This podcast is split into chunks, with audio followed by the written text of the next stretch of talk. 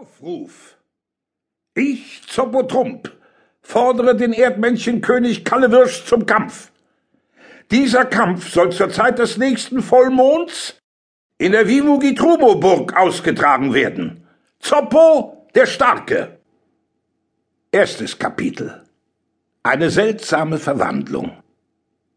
Durch alle Höhlen und Erdgänge hallte Zoppos Aufruf und in kurzer Zeit wussten sämtliche Erdmännchen davon. Zoppo Trump will gegen Kalle Wirsch kämpfen. Habt ihr's gehört? Zoppo hat es gewagt, König Kalle zu fordern. Es war ein Ereignis, das alle erregte. Zoppo Trump, der sich selbst der Starke nannte, wollte mit Kalle Wirsch um die Königswürde kämpfen. Alle wussten, dass der Erdmännchenkönig noch nie im Wettstreit besiegt worden war. Seit undenklichen Zeiten regierte er das unterirdische Reich. Er war König der fünf Erdmännchenvölker, der Wirsche, Wolde, Gilche, Trumpe und Murke. Zoppo gehörte zum Volk der Trumpe. Er galt als hinterlistig und feige. Alle wunderten sich über seine plötzliche Kühnheit. Er wagt es, riefen sie erstaunt. Zokotrum hockte indessen in einem Felsloch und rieb sich die Hände, denn er hatte einen heimtückischen Plan ausgebrütet. Es gab ein altes Erdmännchengesetz, wonach jeder, der den König im Wettstreit besiegte, selbst König werden konnte. Und das wollte Zoppo. Er wollte Macht. Er wollte Kalle Wirsch absetzen. Aber er fürchtete den Wettkampf. Deshalb hatte er lange und gründlich darüber nachgesonnen, ob es keinen anderen Weg gäbe, um dieses Ziel zu erreichen. Und er hatte ihn gefunden. Jetzt hockte er im Felsloch und rieb sich die Hände.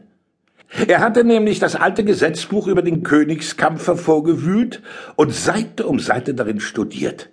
Dabei war er auf einen kleinen Satz gestoßen, der ihm die Idee zu seinem bösen Plan eingab. Dieser Satz lautete, es sei denn, der König käme nicht. Jetzt wusste Zoppo Trump, was er tun musste. Zuerst forderte er Kalle Wirsch zum Wettstreit, wie das Gesetz es verlangte. Zur gleichen Zeit aber rief er eine geheime Verschwörung zusammen. Dazu gehörten vier Trumpe und eine Ratte mit roten Augen. Die Ratte war Zoppo treu ergeben und schnüffelte überall für ihn herum. Die Trumpe blickten so verwegen drein, dass man ihnen jede Schandtat zutraute. Diese fünf weihte Zoppo in seinen Plan gegen Kalle Wirsch ein. Versteht ihr? rief er. Begreift ihr? Kapiert ihr? Er darf nicht kommen, er darf nicht erscheinen. Er muss beim Treffen aller Erdmännchenvölker, er schnippte mit dem Finger, futsch sein. Die Trumpe nickten eifrig mit den Köpfen. Und der Kampf? fragte die Ratte. Findet nicht statt, erklärte Zoppo. Oder hast du schon mal gesehen, wie einer mit einem König gekämpft hat, der, wieder schnippte er mit dem Finger, futsch war? Die Ratte pfiff schrill vor Vergnügen, und die vier Trumpe schlugen Zoppo begeistert auf die Schultern. Zoppo aber schüttelte ihre derben Fäuste ab und sagte hochmütig, Gewöhnt euch bessere Manieren an.